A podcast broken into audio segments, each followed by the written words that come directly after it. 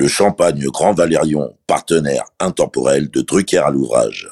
L'abus d'alcool est dangereux pour la santé, à faire pétiller avec modération. Bonjour, c'est Michel Drucker.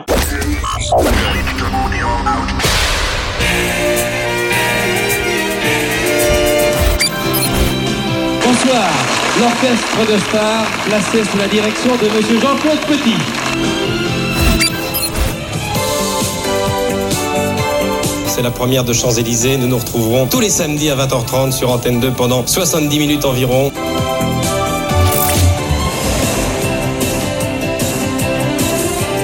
Mylène Farmer. Mesdames et messieurs, nous sommes heureux de vous offrir une demi-heure avec Madonna. Poussine, il est là avec Alexia, Anne-Laure, Karine, Mario, Pierre, la troupe. Salut Joe. Sur France 2. Bonsoir Michel. Notre cadeau de Noël, génial idée. Votre accueil, c'est le cas de le dire, me va droit au cœur. 55 ans de mémoire télévisuelle collective en une collection prestige de 50 épisodes. Michel a vraiment mis Drucker à l'ouvrage. Bonjour Michel. Bonjour David, bonjour Naya. Merci Michel de nous accueillir à nouveau chez toi pour un nouveau numéro de Dallo Drucker à l'ouvrage consacré cette semaine à 5 chanteurs français, francophones et de music hall, tous devenus nonagénaires, ce que nous te souhaitons et dont nous ne doutons pas. Au moment où nous enregistrons, deux d'entre eux ont le bonheur d'être encore parmi nous. Bienvenue dans le Dallo des inoxydables.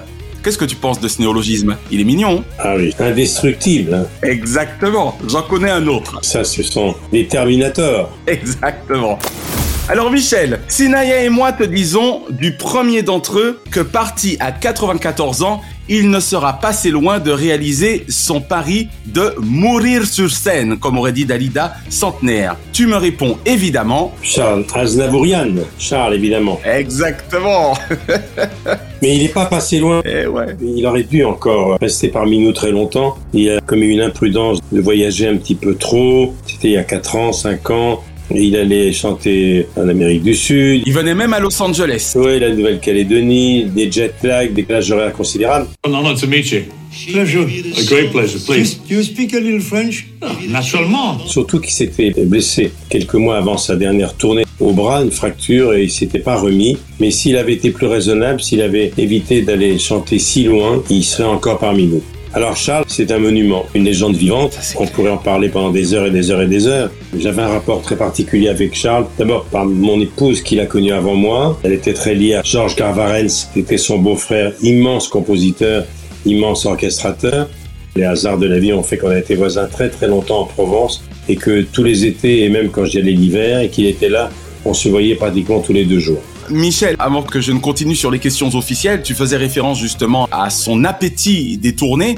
Toi qui le connaissais bien, parle-nous de cet aspect de sa vie, parce qu'on sait pertinemment que dans son cas, euh, c'était loin d'être une question d'argent, et notamment sur la fin de sa carrière. Donc, qu'est-ce qui justifiait à ce point qu'il continua de voyager autant? Parce que, comme Johnny, finalement, il s'est trop donné. Il s'emmerdait très vite. D'accord. Il avait besoin de voyager. Il adorait voyager. Il était à la fois chanteur, compositeur, immense star, mais c'était un journaliste à sa manière, un chroniqueur. Il adorait se lever tôt à Tokyo, à Santiago du Chili, à Melbourne, se lever très tôt alors qu'il chantait le soir avec un appareil photo et le nez au vent, aller flâner. Oh, très bien. Aller visiter les villes, aller faire les magasins. Vous m'avez vu, oui. Mais ce que vous ne savez pas, c'est que moi aussi je vous ai vu. Il adorait ça et puis surtout, il n'aimait pas rester chez lui trop longtemps. On peut dire de Charles Aznavour qu'il connaissait les lieux et les pays où il s'est produit. Il les connaissait véritablement. Oui, absolument. Il a sillonné le monde très très tôt. Hein. C'est une carrière gigantesque. Ouais. Et c'est vrai que il s'emmerdait un petit peu en famille.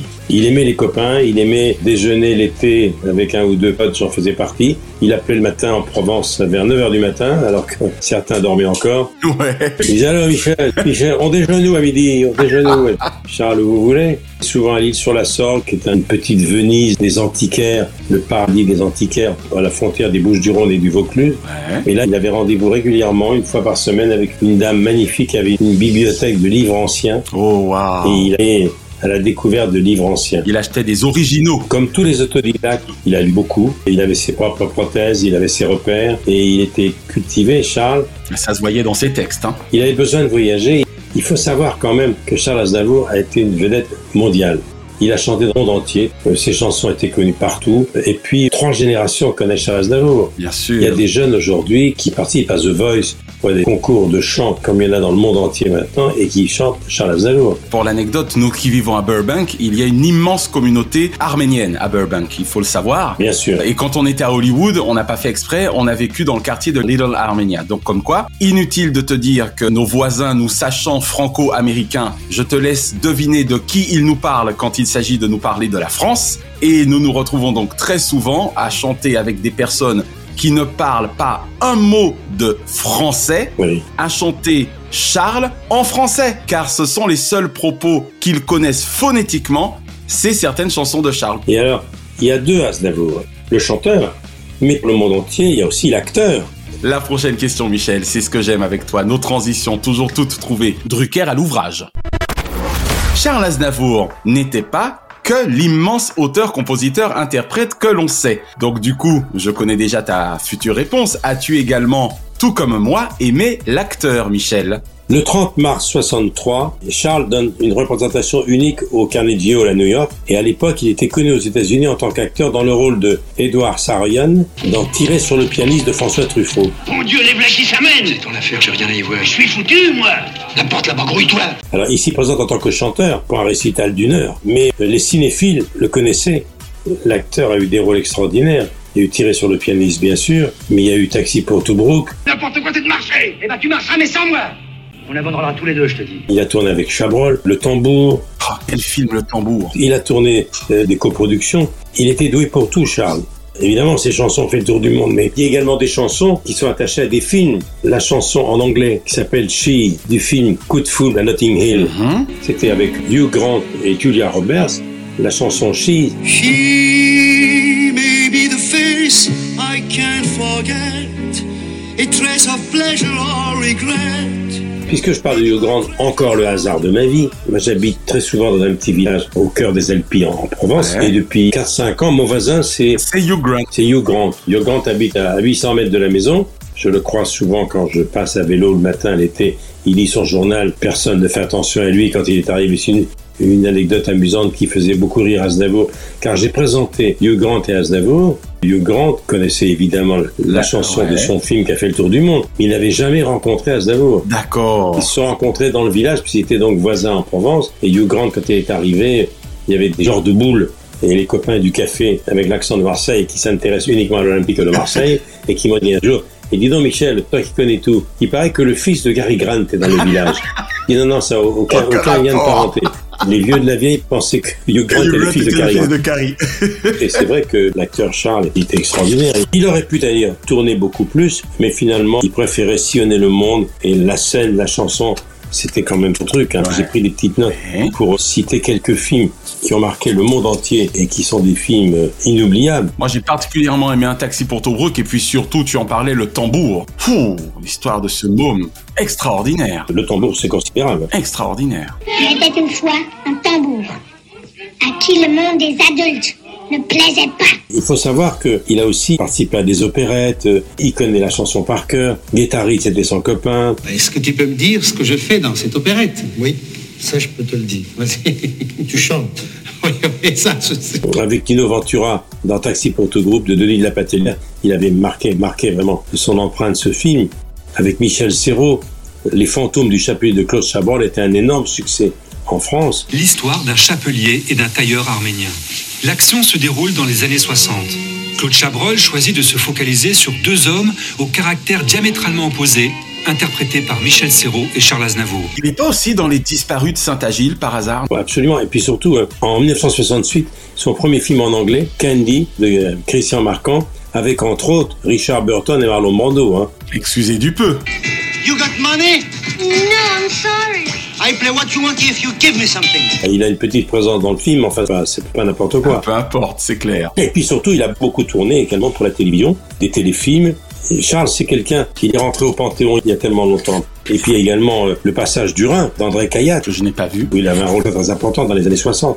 Mais surtout, il y a des chansons qui sont incontournables. Tous les artistes connaissent Je me voyais déjà. Eh ouais. Quel est le chanteur qui n'a pas entendu la gloire comme l'inconnu de Je me voyais déjà clair. qui attend d'être au sommet de l'affiche Je me voyais déjà en haut de l'affiche, en dix fois plus gros que n'importe qui, mon nom s'étalait. qui se voit au sommet de l'affiche. Tous les artistes du monde entier ont vécu ce que vit le héros de la chanson. Mais Charles Aznavour, quelle plume, hein Toi qui as eu la chance de le côtoyer, mais quelle plume C'est d'ailleurs pour ça, qu'il y a toujours eu une espèce de rivalité amicale, évidemment, entre Johnny et lui, pour savoir lequel des deux méritait véritablement le titre de taulier. Et même si j'avoue pour ma part un faible pour Johnny, il n'empêche que, rappelons que Johnny n'a jamais écrit ses chansons. Par exemple. Non, non, mais il n'y a aucune comparaison possible. Là, on parle pas du tout du même sujet. Johnny Aznavour, c'est pas du tout la même chose. Charles était déjà une énorme vedette quand Johnny commençait. Il lui a écrit Retiens la nuit. Retiens la nuit pour nous deux jusqu'à la fin du monde. Il a écrit à l'époque Plus belle pour aller danser pour Sylvie Vartan. Ce soir, je serai la plus belle pour aller danser. Danser. Mais le vrai taulier, le vrai patron, The Godfather, le vrai parrain. Et le parrain. C'est Charles. C'est Charles, bien sûr. Il a toujours aimé les jeunes, la jeunesse. Et quand Johnny avait 17 ans, il l'a remarqué sur scène, comme Maurice Chevalier d'ailleurs.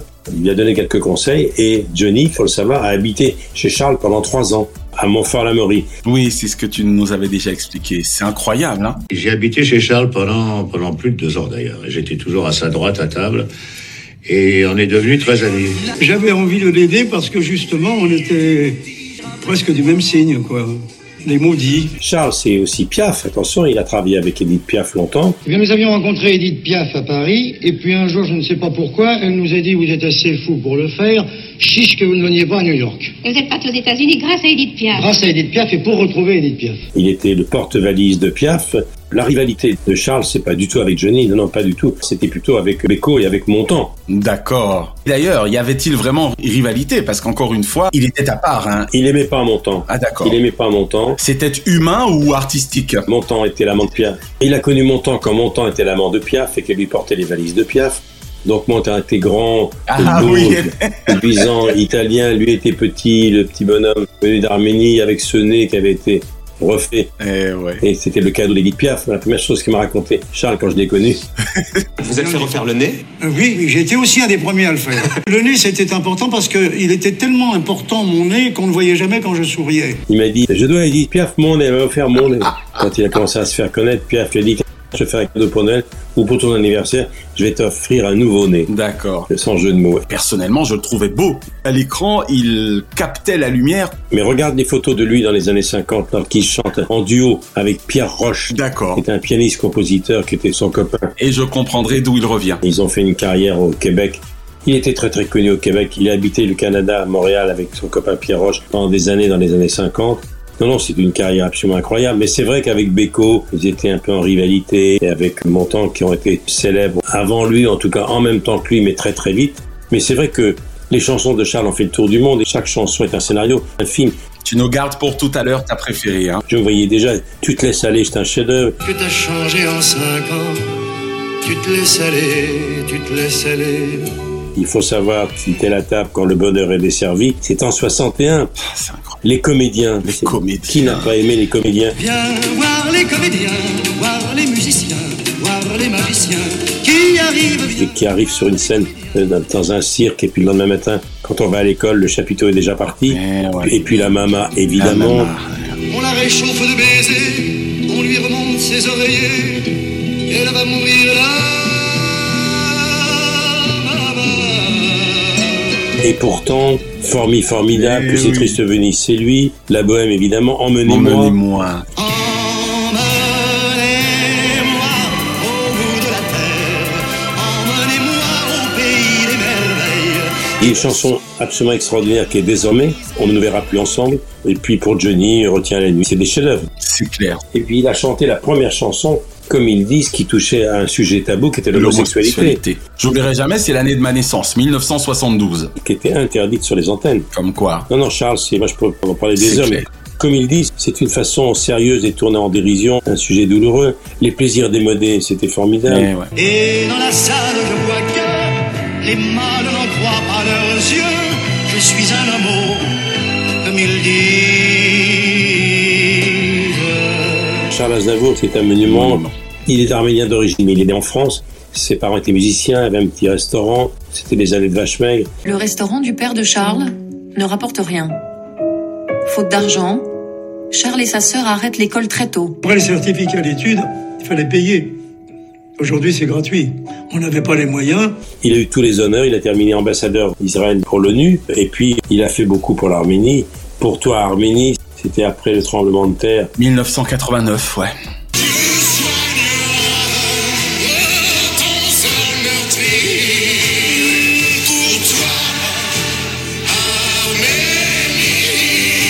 Il avait réuni tout le monde. Il a eu des relations houleuses avec la France. Il a quitté la France parce qu'il n'a pas supporté qu'on l'accuse de fraude fiscale à l'époque de Giscard. Et il a dit, ben, je pars. Il n'est plus jamais revenu. Il était suisse, je crois, ouais. Puis toujours, il se partageait entre la Suisse, la Provence, un petit peu Paris. Et surtout, il sillonnait le monde. La dernière anecdote que j'ai avec Charles, c'est qu'un jour, on déjeune tous les deux dans mon village. Il me dit, Michel, euh, qu'est-ce que vous prévoyez pour mes 100 ans? Il dit, ça va venir vite, ça va venir vite. Hein. Je vais faire une grande émission de télévision pour mes 100 ans. Quel est votre avis là-dessus J'ai dit, écoutez Charles, alors il me dit, je veux un lieu inédit, hein, inédit. Ah oui, donc déjà, ça n'eût pas été Studio Gabriel, d'accord. Ah non, non, non, mais, mais j'avais préparé l'émission D'accord. Il m'avait dit, pas la Tour Eiffel, parce que tout le monde l'a fait, le Parc des Sceaux, non. Alors, est-ce qu'on peut découvrir en exclusivité, Michel, ce que tu lui avais réservé? Ça, on aimerait savoir. J'avais réservé la place de la Concorde. Ok, waouh. J'ai dit, Charles, faut chanter place de la Concorde, combien on pourra en mettre? Je dis, euh, 500 000. On peut aller jusqu'à un million, je dis, on ira jusqu'à un million. Et la scène, il avait une exigence, il m'a dit, je veux que la chaîne soit installée là où est la ligne d'arrivée du Tour de France, parce que comme ça j'aurai l'arc de triomphe derrière moi. Je dis d'accord, parfait Charles. Et effectivement, je m'étais renseigné, Charles Aznavour à la Concorde, avec les quais, avec une partie du rond-point des Champs-Élysées montant jusqu'au rond-point. Ça aurait été un événement génial, la place de la Concorde, l'obélisque, enfin. Eh oui, qui en plus est en train d'être rénové. Voilà. Et puis, ben voilà, il est parti avant. Eh oui, c'est dommage. Charles, il m'a beaucoup parlé de Piaf. Il était assez étonnant parce que il n'était pas toujours modeste. Un jour, j'arrive chez lui très tôt, je faisais du vélo très tôt, vers 7-8 heures du matin. J'habitais à 10 km de Mauriès, dans les Bouches-du-Rhône, près de Cavaillon et près d'Avignon, là où il est mort. Et j'arrive, il était là déjà à son piano, il me dit écoutez ça, écoutez ça. Il avait toujours un ou deux albums d'avance. Et je dis Charles, vous êtes triste aujourd'hui Il me dit oui, je pense à Frankie, c'était Sinatra. D'accord. Il me dit Maintenant que Sinatra n'est plus là, je suis tout seul. Je suis seul chanteur du siècle. et sa femme qui passait à côté, qui en avait rien à foutre, qui était blasée, elle passait et me disait Toujours modeste, Charles. Personne ne te racontera ça. Puis là, sa femme, elle, elle se plaisait pas toujours en Provence, elle aimait la Suisse, etc. Il épatait tout le monde sauf sa femme. Ok. Ce qui a expliqué sans doute la longévité de leur couple. Voilà, c'est bien avoir une femme qui vous dégonfle la tête au cas où elle gonflerait. Bien sûr. Et alors, moi j'ai ça à la maison depuis 50 ans. Nous avons ça.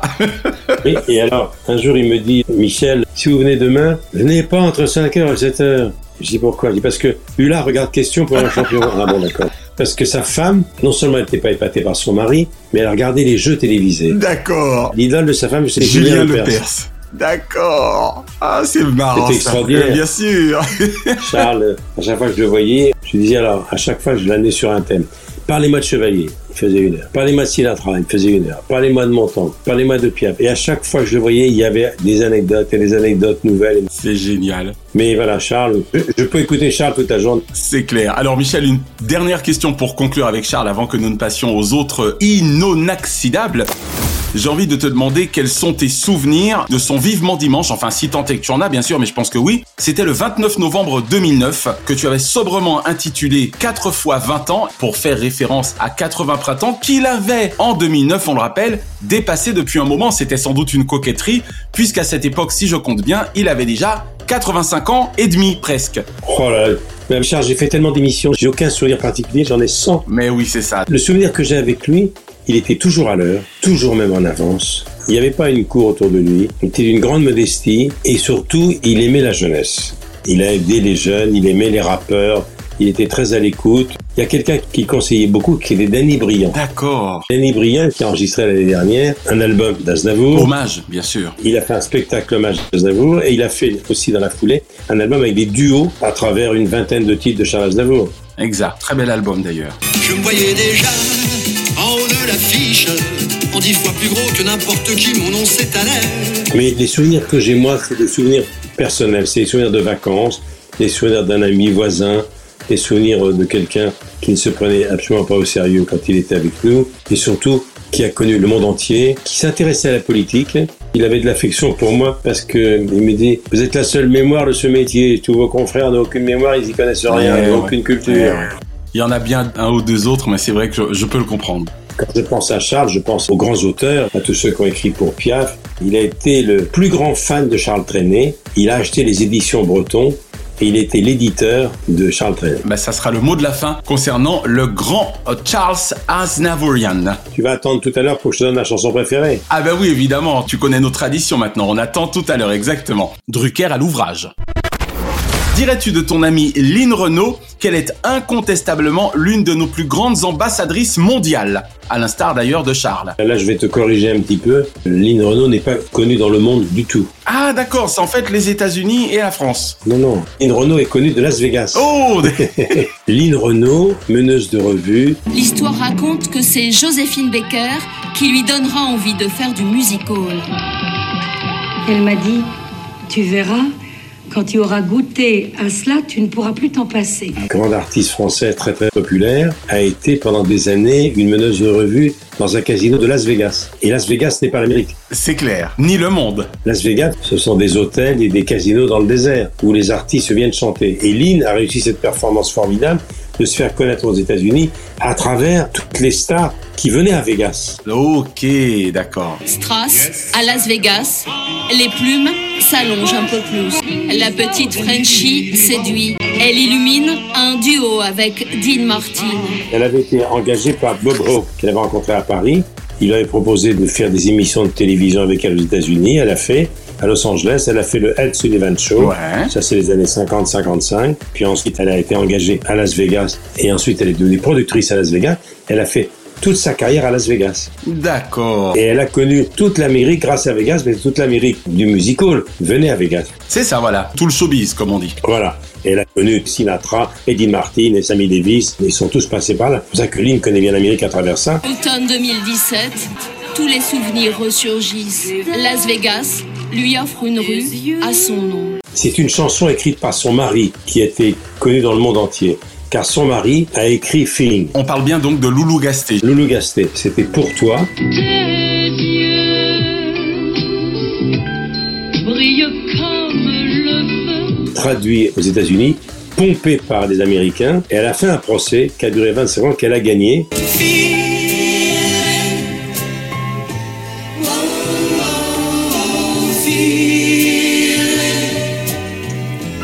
Car Feeling n'était pas du tout une chanson américaine, mais une chanson Eh française oui. de son mari, Loulou Gasté, qui était un musicien des années 40-50 dans l'orchestre de Ray Ventura et qui a été son René Angélil. Exactement, son Pygmalion. D'ailleurs, elle le dit toujours, c'est Loulou Gasté qui a été derrière sa carrière et qui a été extraordinaire. En revanche, Lynn Renault, qui est une ch'ti née à Pont-de-Niat, tout près d'Armentières, a réussi une performance extraordinaire, c'est de faire une grande carrière au théâtre et à la télévision comme actrice. Et au cinéma également. Voilà, elle a d'abord été la meneuse de revue, Casino de Paris. C'est Jacques Chazot qui a fait engager Lynn Renault au Casino de Paris. C'est vrai. Oui, c'est vrai. C'est vrai. Bien sûr. C'était un. Je, je reçois en 1958 un coup de téléphone de Monsieur Varna. Moulin Rouge, Las Vegas. Et puis dans les années 76, ce 80, c'est exactement, après être revenue pendant 4 ans au Casino de Paris, elle a réussi une, une aventure formidable. Elle débute au théâtre en reprenant le rôle de Jacqueline Maillan dans Folle Amanda, au Théâtre des Nouveautés. Ce n'est qu'en 81 Je n'avais pas vu Folle Amanda. J'aimais beaucoup la facture de Françoise Dorin depuis des années. La carrière de Lynn Renault en France, pour le grand public, c'est à partir de 81. Incroyable. Avant, elle était meneuse de revue, mais ça, meneuse de revue, il n'y avait pas la télé, il n'y avait pas tout ça. C'est clair. En fait, on peut dire qu'elle aura donc eu une double carrière, somme toute. Une vraie carrière américaine et une carrière nationale. Une carrière californienne et dans Nevada, une carrière à Vegas. Elle a été productrice à Vegas. Et puis après, dans les années 80, le théâtre et le cinéma sont venus. Elle a tourné Les Ripoux contre les Ripoux. Puis il n'y a pas tellement longtemps, elle a participé à un film record, Les Ch'tis. Eh oui, exactement, elle était la maman, exactement. Quel rôle, effectivement. La maman de Danny Boone dans Les Ch'tis. Et puis des chantants très populaires, Ma cabane au Canada. Eh oui. Ma cabane au Canada est blottie au fond des bois. La fille d'Armentière, euh, Un joli sourire de France, des fossettes aux joues, des cheveux tout fous, des yeux bleus très doux. de Fischer dans la vitrine. Et puis surtout, elle a démontré à la surprise générale qu'elle pouvait être une très très grande comédienne au théâtre et au cinéma. Elle a fait la série 10% qui s'exporte beaucoup dans le monde entier. Parce que c'est la première fois, je crois qu'il y a une série sur les coulisses de ce qui se passe chez les agents. Elle était une des premières à y participer comme star. Et puis, elle a surtout été aussi connue comme étant une des artistes les plus proches et pendant 20 ans du couple Chirac. C'est vrai qu'elle assumait totalement cette amitié politique, si je puis dire, en même temps que personnelle. Et puis les chansons populaires, L'étoile des neiges, Copacabana. Elle s'appelait Lola, elle était showgirl, avec ses plumes et son chapeau, de. Ma cabane au Canada, Mademoiselle Armentière, Ma petite folie. Tous les gens de ma génération connaissent évidemment ces chansons, mais au théâtre, il y a eu Folle Amanda, il y a eu Poste Restante, il y a eu Harold Desmaudes. Ah oui, Harold Desmaudes. Mais allez-y, bon Dieu, foncez, tant pis si ça fait mal, jouez, vivez. C'est quelqu'un d'assez extraordinaire qui a 92-93 ans et surtout, ça terminerait par là, elle est connue de la jeune génération pour une raison qui n'a rien à voir avec ni le cinéma ni le théâtre. Elle a été celle qui est la première s'est occupée du sida. Eh ben voilà. Et qui est à l'origine du SIDAction. Puisque tu fais référence au SIDAction, précisément, elle fit très fort en 1994 aux côtés de Pierre Berger en devenant quelque peu ta collègue, c'est le cas de le dire, de télévision avec SIDAction. Te souviens-tu de ce fameux 7 avril fondateur? Oui, je m'en souviens. Il faut rappeler que c'est Elisabeth Taylor qui est à l'origine du SIDAction, aux États-Unis bien sûr, et c'est une rencontre avec Lynn Renault qui a donné à Lynn Renault envie de faire un SIDAction français aux côtés de Pierre Berger, le grand Pierre Berger, un des papes de la haute couture. Je pense que l'objectif c'est toujours la prévention. Il y a des gens qui pensent que on peut vivre avec le sida aujourd'hui. Et c'est vrai que le SIDAction a été un événement considérable. Maintenant, évidemment, le SIDAction, c'était des chansons. Obispo avait fait un clip magnifique et tous les chanteurs y ont participé. Alors, oh, ça a raison d'être extraordinaire. Ça a raison d'être Ils étaient 42. Absolument.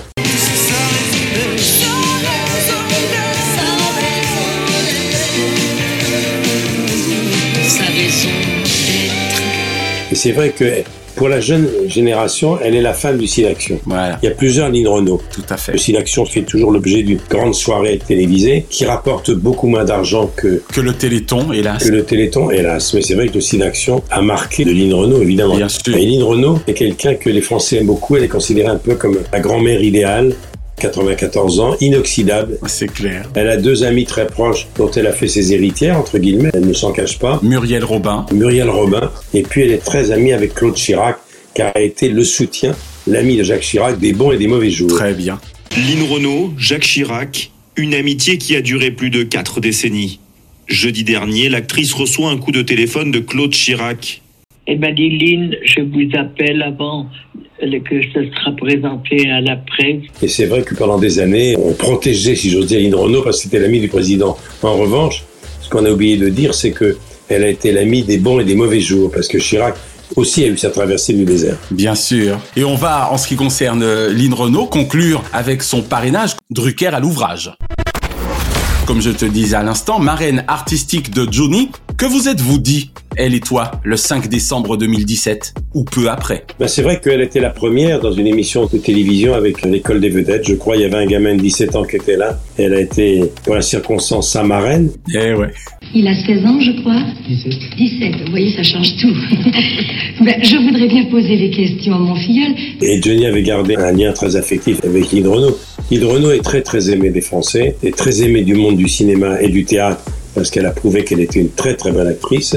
Pour toute une génération, c'est l'actrice, c'est la marée du site action qui est connue. La ligne Renault chanteuse, c'est très ancien, c'est les années 50. On sent rien texto parce que j'ai rendu hommage à Johnny 24 heures après sa mort en direct et tout le métier regardait ça. C'était un moment très important et très émouvant pour moi. Oui, c'était spécial. Je vous demande pardon. Tu aurais pu vivre encore un peu, Johnny? Oui. Je sais que nous nous reverrons un jour ou l'autre. Salut mon pote. Elle m'a envoyé un petit mot où elle m'a dit Johnny aurait aimé ce que tu as dit. Ah. Johnny et Lynn Renault venaient de loin, venaient de très très loin. Tous deux. Ouais. Ils étaient frontaliers puisque Johnny est belge, faut le savoir. Jean-Philippe Smet était belge. Et oui. Elle était d'Armentières à la frontière belge. C'est quelqu'un du monde de la mine, du pays du Nord, du pays ch'ti. Les corons, comme aurait dit Pierre Bachelet. Les corons, qui vient d'un milieu très modeste, Lynn. Et puis elle a eu un mari, Loulou Gasté, qui a été extraordinaire. Qui l'a faite, hein, on peut le dire. Ah oui, Pygmalion, qui l'a fait absolument. Il lui a fait faire le Tour de France pour la faire connaître. Elle avait fait les premiers Tours de France pendant les étapes de montagne en plus, tous les jours, assis sur le toit d'une voiture publicitaire. Comme ça qu'elle s'est fait connaître. C'est Elle a incroyable. fait le tour de France, il y avait 10 à 12 millions de gens, et elle chantait Ma cabane au Canada et Le petit chien dans la Des vitrine. carrières comme on n'en fera plus. Non, non, absolument. Lynn c'est quelqu'un d'indestructible, indestructible. Elle aura vraiment marqué, quoi qu'il en soit, le showbiz français. Alors Michel, dans un excellent doc documentaire, pour parler correctement, de Philippe Tuillier et Mathieu Jaubert, nous sommes tombés, Naya et moi, sur un Henri Salvador te charriant. C'était trop mignon. Dès le départ, visiblement, vous vous aimiez beaucoup, pas vrai? Je n'ai pas ce souvenir de ça. C'était un documentaire sur la télévision des 70s sous Giscard. Ah oui. Et donc Henri Salvador s'était amusé à faire comme s'il ne te connaissait pas et il s'évertuait à t'appeler Guy Lux. C'était très marrant. Ah oui, oui, j'ai vu ça. Henri Salvador, là aussi, il y a eu plusieurs Henri Salvador. Le grand public a connu Salvador dans ses chansons drôles pour enfants. Les Salves d'or, il était la vedette Eh préférée oui. du général de Gaulle. Les Salves d'or, dans les années 70, c'était un des événements considérables. C'est comme Annie Cordy, il avait des chansons pour enfants. Mais Salvador, né à Cayenne, en Guyane, hein, mort à 90 ans, Il descend de la caravelle en provenance de Cayenne, où le petit Henri a vu le jour en 1917. a été surtout un extraordinaire musicien. Français, guitariste, genre de jazz, dans l'orchestre de Ray Ventura. Il était le professeur de guitare de Sacha Distel. Lui avait dit, Sacha, si tu veux draguer les filles, même si t'es beau, tu auras encore plus de succès si tu joues de la guitare. Voilà. Avec la guitare. Quelques années après, il, il était fiancé, Sacha, à Brice Bardot. Il était dans l'orchestre de Ray Ventura. Hey, Barbara, hey, Barbara, hey, Barbara, hey, Barbara. Yes, your baby knows. C'était un magnifique guitariste. Et d'ailleurs, il a fait de Distel un des plus grands guitaristes de jazz du monde. Mais Henri Salvador, c'est une carrière très extraordinaire et une carrière de paresseux. Il l'a chanté d'ailleurs. Il était, il était plus passionné par la pétanque que par la guitare. Ouais, c'est clair. Tu viens voir comment on perd Adepte du jeu provençal, membre de deux clubs de pétanque, Salvador était devenu l'ami de tous les bouddhistes. Mais c'est un vrai crooner, c'est Syracuse. J'aimerais tant voir Syracuse. C'est Maladie d'amour. Le loup, la biche et le chevalier. La chanson douce. Une chanson douce que me chantait ma maman. Le lion est mort ce soir. Dans mon île. Zorro est arrivé. euh, jardin d'hiver, tout ça. Je veux changer d'atmosphère dans mon jardin d'hiver. Et le fameux le travail c'est la santé, mais ne rien faire c'est la conserver. Tout à fait. Le travail, c'est la santé. Rien faire, c'est la conserver. Et d'ailleurs, je reviens aux musiciens de jazz. Sacha Distel et lui sont les seuls artistes français de variété à figurer dans le dictionnaire du jazz. C'était un acteur magnifique. Il est le père biologique de Jean-Marie Perrier. Voilà. grand photographe s'il en est. Voilà, sa maman était Jacqueline Corel, qui était une comédienne importante de l'époque. Il est mort à 90 ans. Bonsoir à tous. La mort d'Henri Salvador à 90 ans, c'est bien sûr le principal titre de ce journal. Il était extraordinaire. Il habitait longtemps place Vendôme. Mais oui, c'est ça. Il avait la réputation d'être un grand paresseux. Il était marié avec une femme formidable d'origine syrienne, je crois, Jacqueline Salvador, qui roulait les herbes comme ça et qui a joué un rôle considérable dans sa vie. Et un jour, je suis arrivé chez lui et j'ai dit à Jacqueline, Henri est là, oui, euh, il travaille. Et je monte au premier étage, il était dans un hamac, en train de gratter la guitare. C'est incroyable. Il ne foutait rien. Il en était très fier d'ailleurs, hein, parce que il me semble qu'il était bien le seul habitant de la place Vendôme. Tout à fait. Et c'est vrai que c'était un chanteur d'orchestre. Il a participé à des films importants dans les années 50 aux côtés de Ray Ventura. Il côtoie les plus grands. Ray Ventura, Sammy Davis Jr., Django Reinhardt. Ray Ventura était l'oncle de Chassa Distel, hein, qui avait un grand orchestre fort célèbre. Il a connu tous les grands chevaliers, Mistaïlet, Boris Vian. Et c'était quelqu'un de extrêmement populaire, mais très respecté par tous les musiciens, évidemment. Exactement. Parce que c'était un très très grand guitariste. Élève sérieux, il étudie la guitare 18 heures par jour dans sa chambre sur les disques de Duke Ellington. et un grand jazzman. Il a participé au conte musical Émilie Jolie, écrit par Philippe Châtel. Comment ça, comment ça? C'est mon histoire. C'est mon histoire qu'il faut raconter. L'histoire d'Émilie Jolie. Mais c'est vrai, ça, nom d'une pipe. Il a touché à tout, quoi. Il était conteur, voilà. Et puis, il a interprété trois chansons, dont l'une avec François Hardy et Émilie Châtel. Il a été starisé par la télé. Il a connu une longue parenthèse parce que il voulait plus rien faire. Il jouait à la pétanque avec ses copains. Mais oui, c'est comme ça que je l'ai connu en Martinique. Je me rappelle, on venait à peine d'arriver, je devais avoir 8-9 ans. Et la première image que j'ai de lui, c'est que, en dépit du fait qu'il était déjà très populaire, il se retrouvait, mais très facilement, inséré au cœur de la population populaire de la ville, précisément pour taper la boule. Oui, et c'est un jeune compositeur qui est devenu une star depuis qu'il a sorti de l'ombre. C'est Benjamin Biolay. Avec Kerenan. Kerenan, mais oui. Et en 2000, ils ont écrit Chambre avec vue avec un titre phare qui était Jardin d'hiver. Ta robe à fleurs sous la pluie de novembre, mes mains qui courent, je n'en peux plus de t'attendre. Extraordinaire album. Et il est reparti. Et sa collaboration avec Benjamin Violet s'est tendue un petit peu plus tard d'ailleurs. Mais c'est vrai que Benjamin Violet, il faut lui rendre ça. Hommage, exactement. Il a sorti du purgatoire, entre guillemets, un très très grand, très grand artiste. Ces obsèques ont eu lieu, je me souviens, c'était en 2008, février, c'était à la Madeleine. Il y avait Nicolas Sarkozy, il y avait le prince Albert de Monaco. Il est inhumé au Père Lachaise, voilà, à côté d'Edith Piaf. Waouh, excusez du peu. Mais c'est vrai que Salvador, c'est un monument. L'artiste le plus admiré du grand imitateur qu'est Laurent Gérard, qui termine toujours son spectacle avec un hommage à Henri Salvador. Et son fameux chapeau blanc.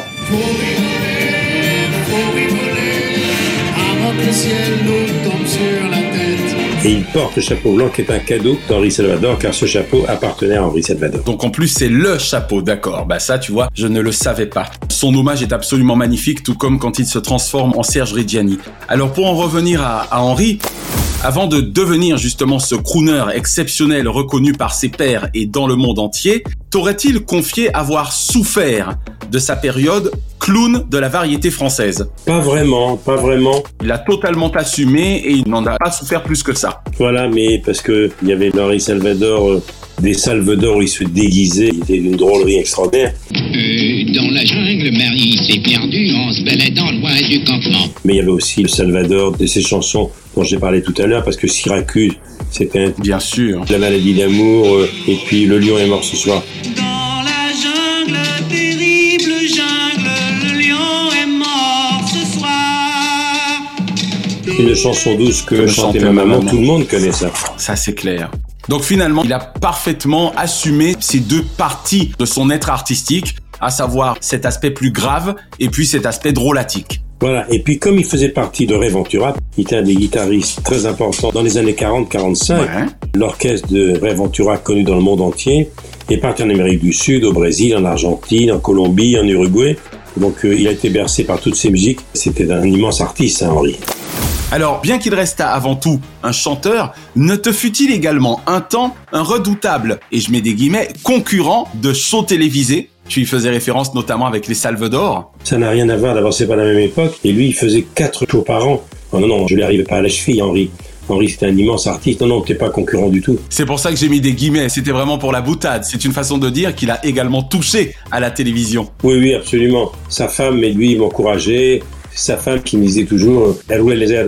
Michel, Michel, habille-toi en blanc comme Henri. Sois en blanc, décor blanc, tout blanc. Le blanc, le blanc avec un chapeau, c'est magnifique. Je dis, mais je vais pas mettre un chapeau.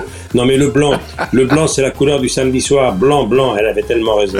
oui. Elle avait donné le même conseil à Jodassin, qui était toujours en blanc. Exactement. Mais Henri, il est aussi connu pour son rire. Ah ouais. C'est très sérieux de faire rire les gens. Le rire d'Henri Salvador, tous les Français le connaissent. J'ai rarement vu quelqu'un rire comme ça. Dans Diomandé le programme, on lui a rendu hommage. Comme on termine toujours sur des fous rires l'émission. C'était un rire très très communicatif. Mais Henri Salvador, voilà, il nous manque. C'est clair. C'est des carrières quand même extraordinaires parce qu'aujourd'hui, on est bien d'accord, on ne parle de gens qui ont tous 90 ans et plus, est quand même extraordinaire. Absolument. Voilà. Qui sont, pour certains, on l'aura compris, donc encore là et c'est tant mieux. Par exemple, il y en a une qui est incontournable, c'est Annie Cordy. Ah, tu me fais plaisir, Michel. Elle est morte à 92 ans, Annie. Alors elle, elle était une de mes marraines. Drucker à l'ouvrage. Absolument, Michel. Transition toute trouvée pour la grande dame belge. S'il en est une dont on peut dire qu'elle est bien l'alter ego de Salvador, ne serait-ce euh, Danny Cordy, précisément Oui, tu as raison, il y a des points communs. Ils ont été aimés des enfants avec des chansons très loufoques que les chansons ont adorées. Et c'est vrai qu'Annie Cordy, pour le grand public, pour deux ou trois générations de Français, c'est la bonne du curé. C'est point commode d'être à la mode quand on est bonne du curé. C'est pas facile d'avoir du style une fille comme Oulé. C'est Frida Papa. Ou Tata Yo-Yo. C'est tous ces gags imaginés par son mari. Son mari, Bruno, adorait ça. Il adorait ça, il lui faisait chanter des choses incroyables. Mais pour les enfants, ce qui l'a pas empêché d'être une meneuse de rugby magnifique. Elle a commencé au Lido. Son mari, donc, était un roi de l'immobilier, François-Henri Bruno. C'était son grand amour. Il lui faisait chanter des choses très très drôles pour les enfants, avec des accessoires absolument incroyables. La bonne du curé, qui n'a pas chanté La bonne du curé Eh oui. Qui n'a pas eu Frida Papa Qui n'a pas chanté toutes ces chansons Tout le monde connaît Tatayo. Chaud cacao, tout le monde connaît ça.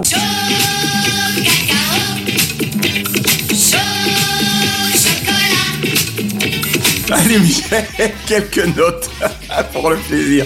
Tu choisis Tata Yo-Yo ou Chaud Cacao Voilà, mais Tata Yo-Yo, c'est extraordinaire. Non, non, non, non, non, tu t'en tireras pas comme ça. Quelques notes, quelques mesures de Tata Yo-Yo ou de Chaud Cacao. Tata Yo-Yo, qu'est-ce qu'il y a comme un grand chapeau,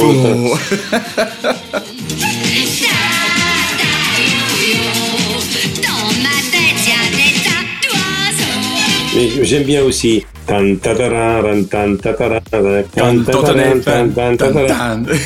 La bonne du curé. Mais moi, il y a une chanson qui me touche beaucoup, puisque elle termine mon spectacle, d'ailleurs, que je fais depuis deux ans, et c'était le titre de mon livre, c'est Ça ira mieux demain. Eh oui Ça ira mieux demain, c'est un hommage à Annie Cordy. Hein. Tout le monde connaît ça. Ça ira mieux demain.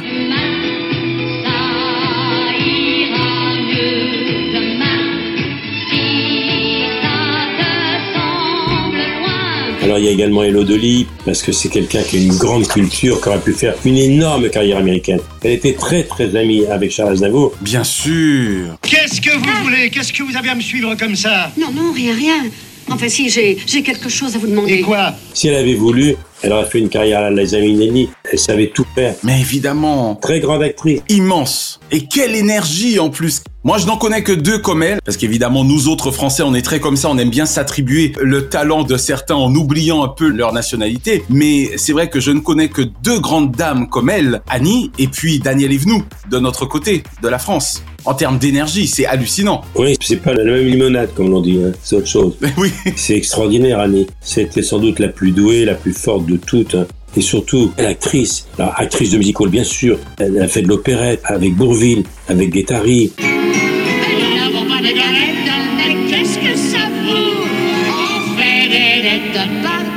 Elle fait de la télévision, Madame SOS. Bien sûr. Ça a marqué, hein Dans le chat de Pierre Garnier de Fer, où il donne la réplique à Jean Gabin et à Simone Signoret, elle est éblouissante. ouais. Là, c'était une très très grande actrice. Puis elle a tourné tard aussi, hein Souvenir de Jean-Paul Rouve, c'est absolument magnifique. Surprise Bah tu manges pas Ils font des menus que pour les vieux. T'as l'air en forme, ça, ça fait plaisir. Et c'est vrai que les critiques sont unanimes pour reconnaître que c'était une femme extraordinaire. Même en maman de Franck Dubosc, elle était attendrissante. Je crois que c'était disco. Tout Jésus. Les piquets. Le bel indifférent de Cocteau qu'elle a fait pour la télévision avec, avec Alain Delon, euh, allez sur YouTube et Alina, c'est un moment magnifique. Ta sœur a téléphoné. J'ai dit que t'étais dans ton bain. C'était pas la peine qu'elle sache que tu n'étais pas rentré à l'hôtel. Elle était très adorée des Belges. Et C'est la baronne Coman. hein. Elle a été faite baronne par le roi des Belges, par son roi. Exactement. Nous autres Français, Michel précisément, n'avions-nous tendance à vouloir oublier de temps à autre que Tinta Yo-Yo était avant tout une sujette du roi Baudouin et de la reine Fabiola? Ça nous arrangeait bien de le penser, qu'elle était française. Absolument. C'est Léonia Juliana Corman, baronne absolument, bien sûr. Eh oui. Tata Yo-Yo, ça l'a pas empêché d'être la vedette de Hello Dolly, de Nini Lachance, elle a été Madame sans gêne. J'y ai ri au nez. En vérité. Et lui? Il a ri au mien. C'est extraordinaire. Elle a pas seulement chanté, écumé, écumé la France entière des galas gigantesques. Elle devait bien avoir au moins 250 dates par an, j'imagine. Hein Ah oui, c'était considérable. Elle était la partenaire de Bourville, quand même. Et le petit coup de chance, quand on y croit, c'est sûr d'avance. De Luis Mariano, toutes les grandes opérettes, elle était de cette aventure. J'ai fait un ou deux duos avec elle où j'ai beaucoup ri. hein. Elle m'appelait régulièrement, elle me donnait des conseils. J'ai fait des Champs-Élysées avec elle extraordinaires. C'est discret, un devant 12 millions de gens. Michel. C'était quelqu'un de simple, de gentil, euh, toujours souriant. Je veux bien le croire. La seule ombre au tableau dans sa vie, c'est qu'elle a voulu être maman, elle a jamais eu d'enfant. Je l'ai jamais vue triste, jamais. Voilà, nous non plus. Publiquement, jamais. Moi, j'étais à l'hôpital il y a deux ans lorsqu'elle s'est éteinte. J'ai eu un grand chagrin. Je l'avais eu au téléphone quelques jours avant et je savais qu'elle était fatiguée. 92 ans quand même. Elle s'est éteinte à 92 ans à Valoris, sur l'auteur de Cannes où elle vivait. Exactement. Très belle région. Absolument. Latané, la maison funéraire de Cannes. Des fans assurément, voisins de Valoris pour certains, ils sont venus rendre un dernier hommage à Annie Cordy. Elle est couverte de décorations, de médailles. On a donné le nom d'un grand tunnel à Bruxelles quelques mois après sa disparition. Elle laisse une trentaine de films, des séries, une dizaine de pièces de théâtre. Une vraie œuvre, hein, c'est le cas de le dire. Elle était donc anoblie en 2005 avec le titre de baronne. Elle était très fière de ça. Elle avait choisi pour devise La passion fait la force. Bah, elle avait bien raison. Juste avant de terminer avec un autre de tes amis et un immense bonhomme, une dernière petite anecdote concernant cette grande Annie Cordy parce que à 85 ans, elle enregistrait encore en studio des chansons. J'ai envie de te dire, Michel, que quand t'entends ça, te connaissant, t'es vraiment pas prêt de raccrocher. Elle est vraiment mon modèle. Tous les gens dont on parle aujourd'hui sont mes modèles, surtout Charles bien sûr, et puis Hugo Frey qui est mon modèle. On va en parler dans un instant parce que Hugues, c'est phénoménal, c'est 93 ans, il chante encore et il fait 15 ans de moins. Mais c'est vrai que Annie me disait, Michel, on ne lâche rien. Je dis non, Annie, on ne lâche rien. Exactement. Drucker à l'ouvrage. Alors, quand j'étais môme, j'ai longtemps cru, et je te prierai de ne pas t'en moquer, qu'il se nommait Hugo. Hugo Frey. Ben, j'étais môme en même temps. Aujourd'hui, j'ai 49 ans et Hugues Offray, lui, bon pied, bon oeil, est bien décidé à ne dire hasta luego avant longtemps. oui, il est toujours aussi frais, Hugues. Alors Hugues, c'est un monument. C'est un monument. Il est né en 1929, le 18 août à Neuilly-sur-Seine. Enfin, c'était la crise aux États-Unis, quoi. C'est hallucinant. En 1929, la bulle éclate. Wall Street est secouée par un krach boursier sans précédent. La crise aux États-Unis et c'était les premiers Oscars. Bien sûr. Hein, C'est considérable, c'est 94 ans. Alors évidemment, il s'est fait connaître du grand public en francisant, si j'osais, le répertoire de Bob Dylan. En 61, quand il a chanté Santiano, c'était une chanson de marin d'origine anglaise. C'était le premier grand succès du Gaufret. Et après, il y a eu un enchaînement de succès considérable. Alors, il était fils industriel, trois frères. Il est le frère du physicien Jean-Paul Offray. Et puis sa sœur était Pascal Audrey, grande comédienne, qui est partie trop tôt. Quand ses parents se sont séparés, il s'est installé à Sorèze dans le Tarn quand ils ont divorcé, où il a vécu des jours heureux, ce qui fait qu'il est très attaché à la fois à l'Espagne, parce que ses parents sont également passés par Madrid, où son père était dans les années 45-50. D'accord. Et Hugues a été élève du lycée français de Madrid. Il est resté trois ans dans cette ville, voilà pourquoi il aime l'Espagne. Il a chanté Félix Leclerc, Brassens, Gainsbourg à ses débuts. Je suis le poinçonneur des lilas, le gars qu'on croise et qu'on ne regarde pas. Et puis ensuite, il a rencontré Barclay, Santiano est arrivé. C'est un fameux trois-mâts fin comme un oiseau. Et après, il y a eu Bob Dylan. Après, c'était le début d'une carrière absolument prodigieuse. Extraordinaire, exactement. Et si Céline Dion s'appelle Céline Dion, c'est à cause de la chanson du Gaufret Céline. Et voilà La maman de Céline Dion adorait la chanson Céline. J'aimais le nom de Céline, j'aimais la chanson et le chanteur naturellement, et ça m'a donné le goût de te donner le prénom de Céline. Alors justement, si tu devais parler à la jeune génération du Hugues Offray adaptateur de talent et pas seulement du papa, c'est le cas de le dire, de Céline ou de Santiano, qu'aurais-tu envie de lui dire à cette jeune génération? Qu'il a eu le mérite énorme de nous faire connaître Bob Dylan. Les traductions étaient formidables. Si tu passes là-bas vers le nord,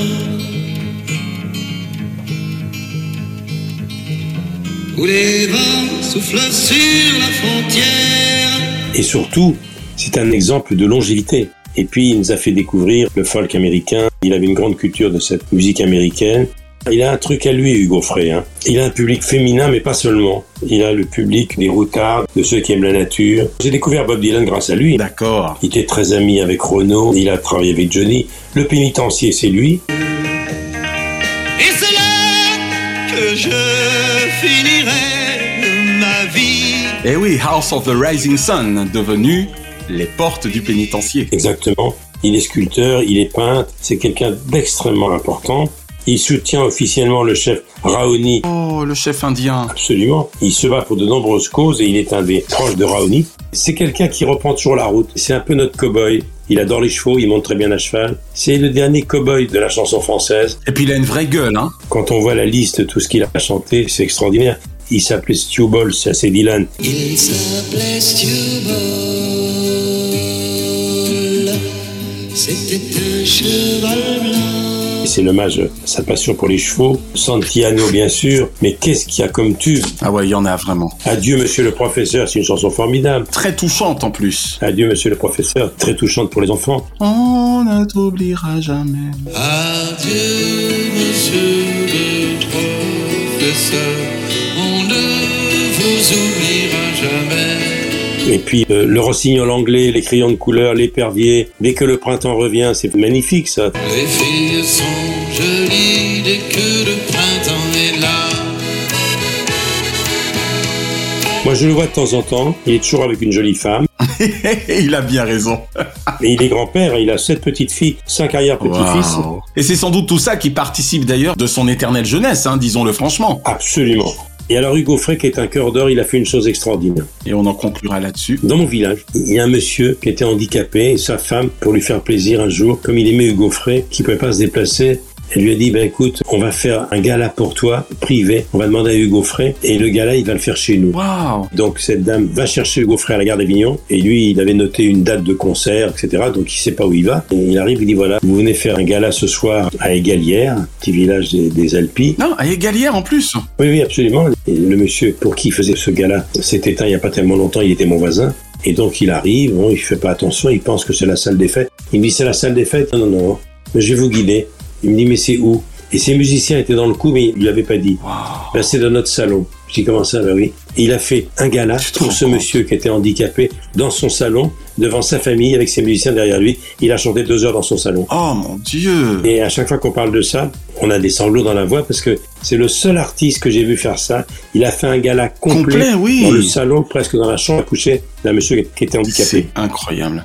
Eh ben écoute, ça me permet ma dernière question sur Hugues Offray avant que nous ne passions à nos chansons préférées de chacun, parce que euh, ce que tu viens de décrire me rappelle étrangement, en beaucoup plus big si je puis dire, Stars à domicile, cette magnifique émission que présenta longtemps Flavie Flamand. La fête l'anniversaire cette semaine. J'en ai pas parlé puisque malheureusement tu passeras un an après.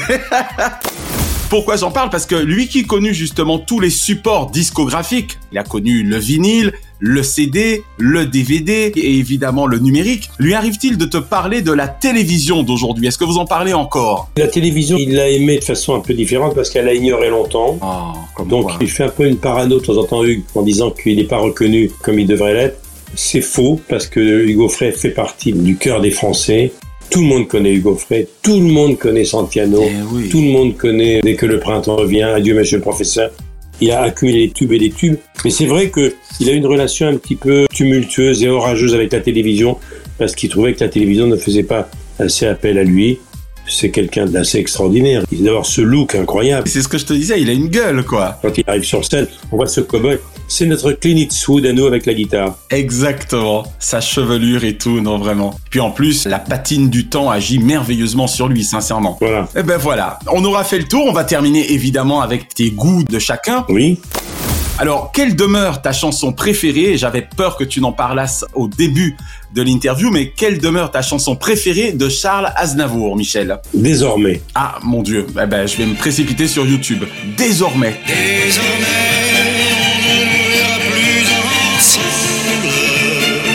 Je me voyais déjà évidemment, mais il y a une autre chanson. Il y a soit Désormais, soit Non, je n'ai rien oublié. D'accord. Non, je n'ai rien oublié. Réécouter Non, je n'ai rien oublié. Un couple qui s'est aimé, qui s'est séparé, qui a été séparé pendant des années, qui se retrouve et lui dit à cette jeune femme Non, je n'ai rien oublié. Et ils revoient leur vie passée et à la fin, Non, je n'ai rien oublié. Et si nous nous revoyons maintenant de temps en temps, si tu n'as rien oublié. C'est une chanson magnifique, j'aime beaucoup ça. Puis il y a aussi Paris au mois d'août. Balayé par septembre, les amours d'un été Paris au mois d'août avec Garvarel. Bon, ça en fait trois quand même. Mais il y a tellement de chansons de Charles. J'adore également Cheese. Ok. Puisque tu m'as demandé la mienne, ce dont je te remercie, c'est comme ils disent, et ça n'a rien à voir avec mon année de naissance. Comme ils disent, c'est magnifique. C'est elle me bouleverse, non seulement par rapport à sa thématique de l'homosexualité, mais par rapport aux paroles. Il a écrit des chansons d'expérience alors qu'il était très jeune. Eh oui. C'est extraordinaire. Et puis j'ai un fait pour Retiens la nuit qu'il a écrit pour Johnny. D'accord. Pour Lynn, je vais te surprendre, pas nécessairement une chanson. J'aurais bien voulu que tu nous parles de ton film favori de Lynn Renault, la Lynn Renault actrice. Au théâtre, j'ai trouvé formidable dans Falamandaire, mais c'est vrai qu'il y a beaucoup, beaucoup de choses. Eh oui. Dans les rôles dramatiques, elle est formidable également. Il y a un film dans lequel je l'ai beaucoup aimé, qui n'est pas en soi l'un des plus grands films du monde, mais j'aime beaucoup en tout cas Colin Serrault. C'est 18 ans après. Je l'ai trouvé très touchante, en grand-mère un peu nurse. Oui, oui, absolument. Il y a une chanson qui me met en joie, c'est Copacabana.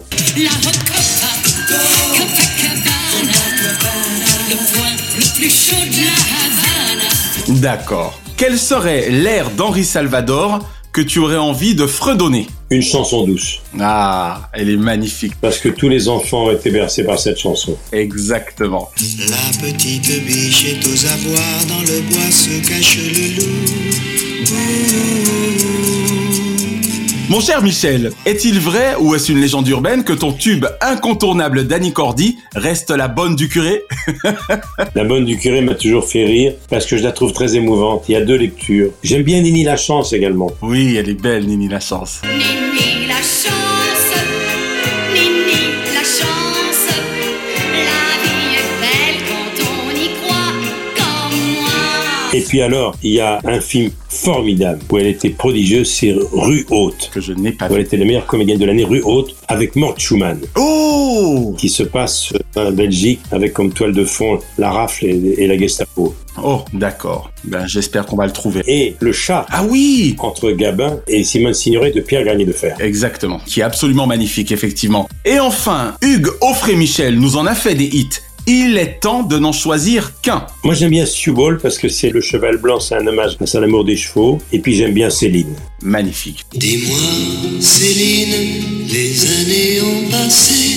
Pourquoi n'as-tu jamais pensé à te marier? J'aime bien Céline parce que parmi mes grands souvenirs télévisés, quand j'ai fait rencontrer pour la première fois sur mon canapé rouge Céline et Hugo Frey, elle a fondu en larmes évidemment. Eh oui. En disant, vous n'imaginez pas ce que c'est pour moi de vous rencontrer parce que Je vous dois mon prénom. votre chanson a versé toute la vie de ma maman. Et si je m'appelle Céline, c'est grâce à vous. Eh oui. Et c'est un prénom que j'adore, qui m'a rendu célèbre dans le monde entier. Et il était très, très ému. J'imagine. Elle pleurait à chaudes larmes. On a coupé un petit peu au montage. Quand je lui ai présenté Hugo Frey, m'a dit tu veux pas me faire le plus beau cadeau? C'est magnifique. J'attends depuis toujours de rencontrer ce monsieur. Ma mère en a fait un peu une dépression pendant neuf mois. Et quand elle a entendu ta chanson et qu'elle écoutait cette chanson, ça l'a portée un peu, ça l'a beaucoup aidée. Et elle m'a nommée Céline. C'est un, un immense honneur pour moi de le- le- la, la voix blessée pour la plus belle voix du monde. Eh oui. Dis-moi, Céline, les années ont passé. Drucker à l'ouvrage.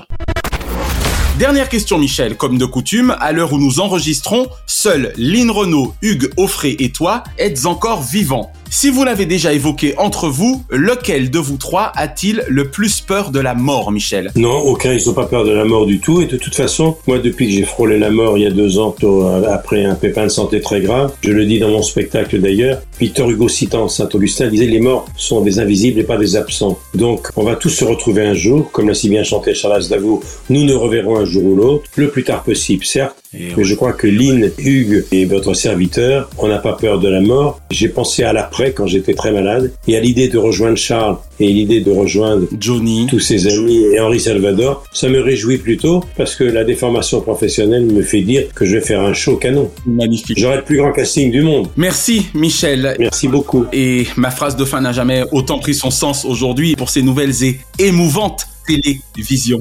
Et n'oublions pas, pour penser à Annie Cordy, si vous avez un petit coup de barre, si vous êtes inquiet pour demain, si vous êtes angoissé, vous avez un moment où ça va pas bien, dites-vous bien que ça, Ça ira mieux demain. demain. À la semaine prochaine, Michel. À la semaine prochaine, mes amis. Chronozone, le temps immédiat. Merci d'avoir savouré Drucker à l'ouvrage avec le champagne Grand Valérion, ou lorsque l'excellence salue l'expérience. L'abus d'alcool est dangereux pour la santé, à faire pétiller avec modération. La semaine prochaine, dans Drucker à l'ouvrage, Claude François, Daniel Balavoine, le téléphone pleure toujours.